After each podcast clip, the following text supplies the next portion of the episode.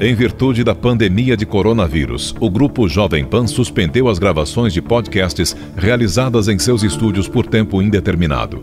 A atitude visa preservar a saúde de funcionários e parceiros, diminuindo o fluxo de pessoas que circulam diariamente dentro da empresa. Retomaremos as atividades assim que as autoridades de saúde mudarem o status das recomendações para se evitar o contágio pelo coronavírus. Grupo Jovem Pan